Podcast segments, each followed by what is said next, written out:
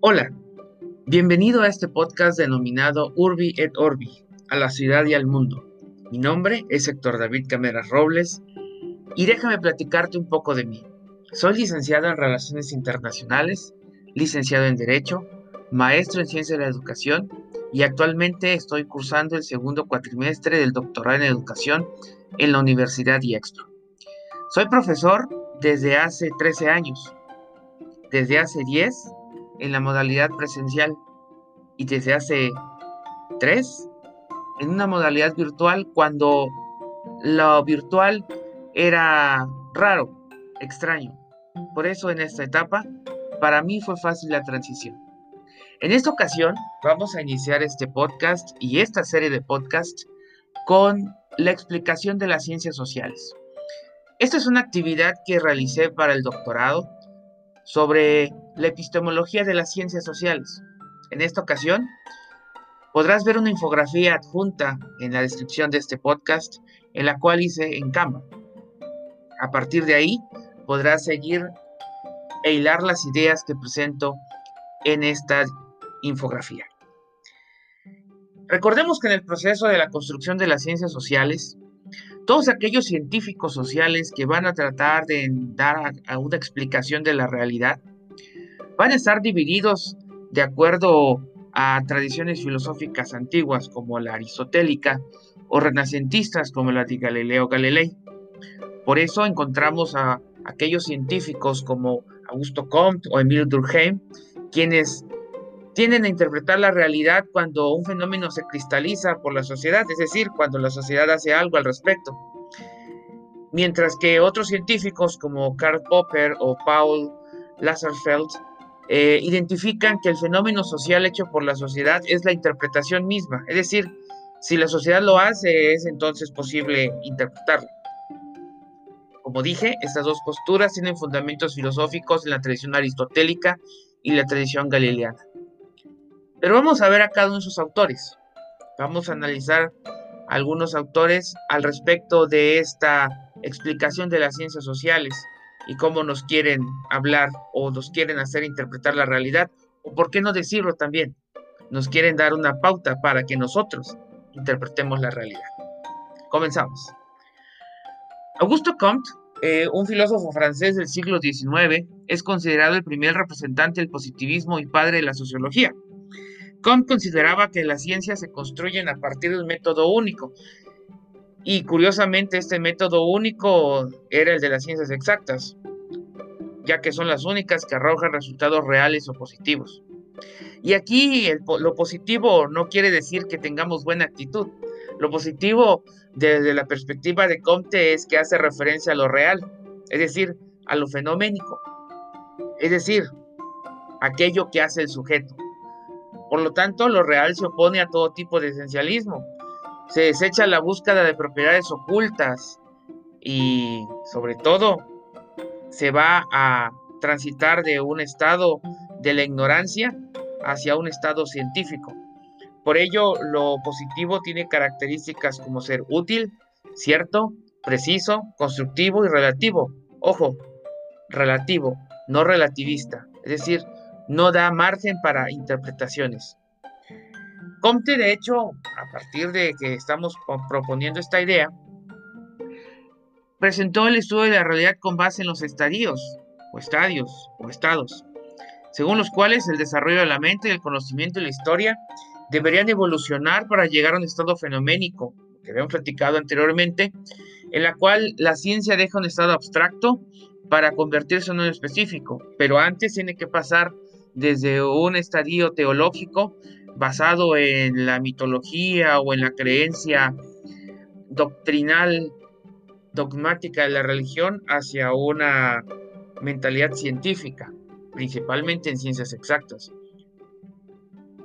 Otro autor importante aquí que vamos a encontrar en esto de la explicación de las ciencias sociales es Karl Marx, uno de los más influyentes que encontramos en la historia universal. Vamos a encontrar que vivió durante la última parte del siglo XIX, que también fue su influencia, pero la influencia mayor de Marx se encontró en el siglo XX, sobre todo en las ciencias sociales y económicas. Marx, en compañía de Friedrich Engels, propusieron la explicación de una realidad social con un enfoque dialéctico que significará un replanteamiento de toda la realidad. La lucha de clases va a ser el replanteamiento principal de los paradigmas sociales propuestas por Marx. Es decir, la división de clases y la lucha del proletariado sobre la sociedad burguesa, que es la dominante, va a significar que la, que la realidad debe ser replanteada. En años recientes se ha determinado en círculos académicos, y no nada más lo digo yo, lo leí una, noticia en The New York Times, que el factor clave del legado intelectual de Marx en nuestra sociedad no fue su filosofía, sino la, la postura crítica, contestataria a lo establecido. De hecho, Marx llegó a decir que la crítica despiadada de todo lo existente no es mala, sino que debería de conducirnos a pensar diferente, a pensar a alguien diferente, e inclusive retar a quien detenta el poder porque el poder viene del pueblo, de los trabajadores y ellos son quienes realmente construyen la realidad. Y entonces encontramos en Marx acciones, contradicciones, y esto es lo que debe de crear fenómenos sociales para crear una realidad hecha por la base trabajadora. También encontramos a Emile Durkheim, sociólogo francés y principal representante del paradigma positivista en las ciencias sociales.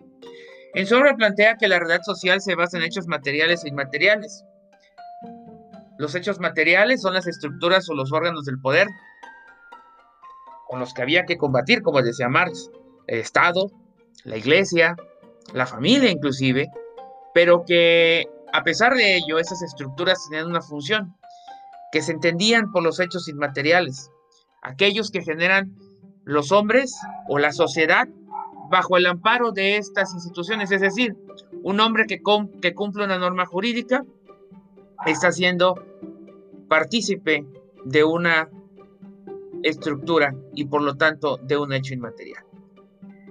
De aquí entonces vamos a encontrar la función completa de la sociología en un concepto muy importante para Durkheim, la función social, que depende de la acción de los hombres y de la sociedad frente a las estructuras establecidas. En otro punto de vista, también sociológico, pero antropológico en sí, Bronislaw Malinowski, un antropólogo, polaco, fundador de la corriente antropológica y sociológica del funcionalismo. Alguien que es identificado hoy en día como uno de los primeros antropólogos que iba al campo.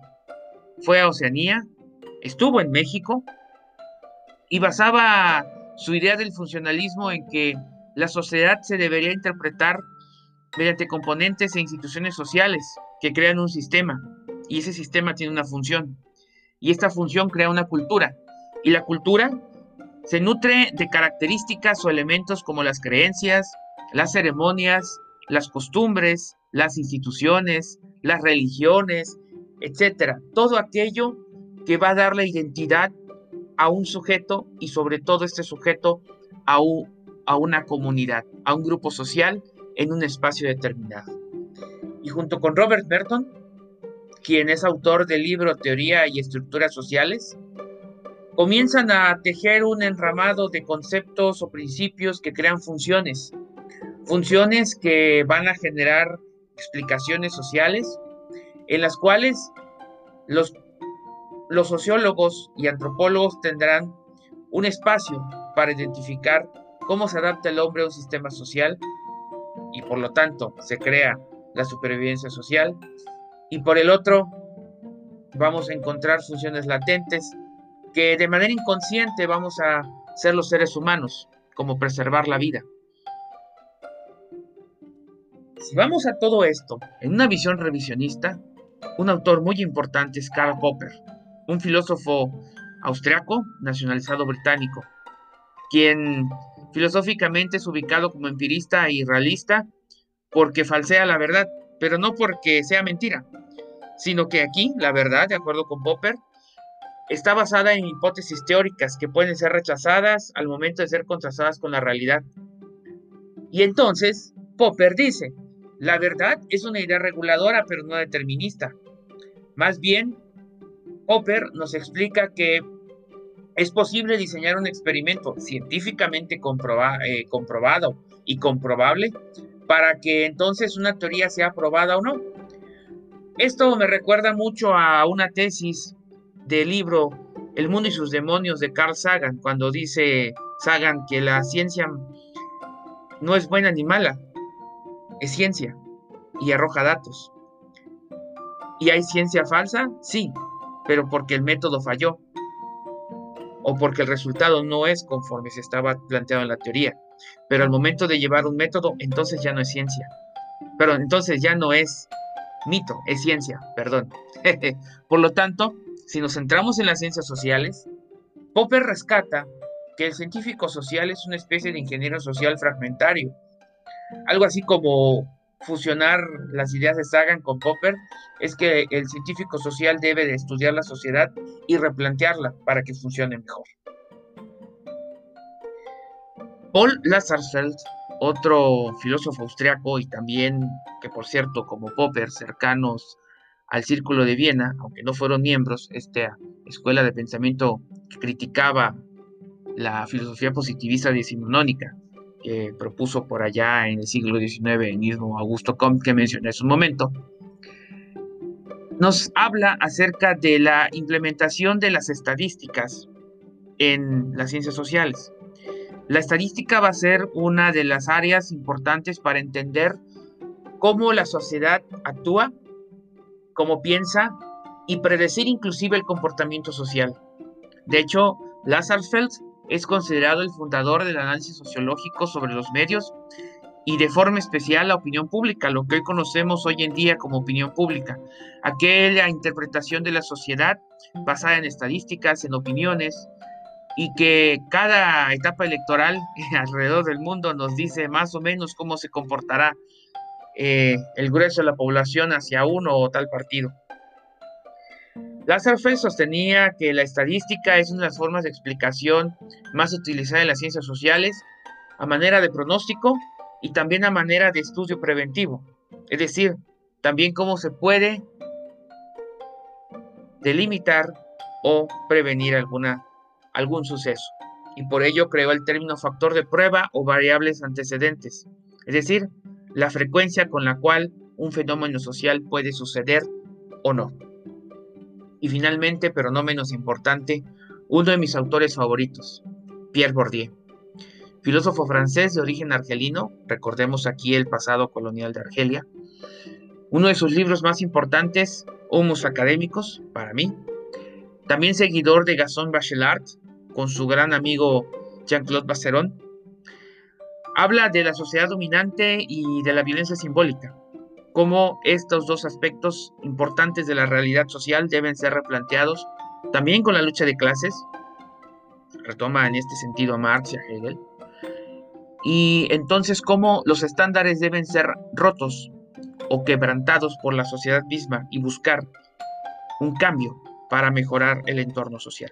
Los fenómenos sociales entonces se van a interpretar previo al cambio, es decir, cómo la sociedad dominante domina y hace que se reproduzcan los patrones. Pero también se va a interpretar en función de cómo después se rompen los patrones y la sociedad cambia. O bien puede llegar a estar más entronizada en la dominación. Y encontramos acá estas escuelas filosóficas que nos ayudan a entender la sociedad. Son herramientas u opciones para que la entendamos las interpretemos y todo científico social como el profesor debe conocerlas, porque un aula de clases es un microcosmos de una sociedad. De hecho, las teorías de la organización escolar no dejan mentir al respecto. Funcionalmente, si seguimos a Durkheim, encontramos que un aula de clases es una sociedad dentro de una sociedad y por lo tanto es un espacio en el cual el profesor y los alumnos construyen un entorno social y pueden mejorarlo, pueden transformarlo para el bien mismo de la humanidad. Muchísimas gracias y espero que les haya gustado.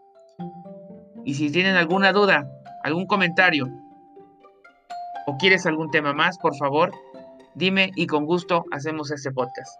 Cuídate mucho y que la fuerza esté contigo.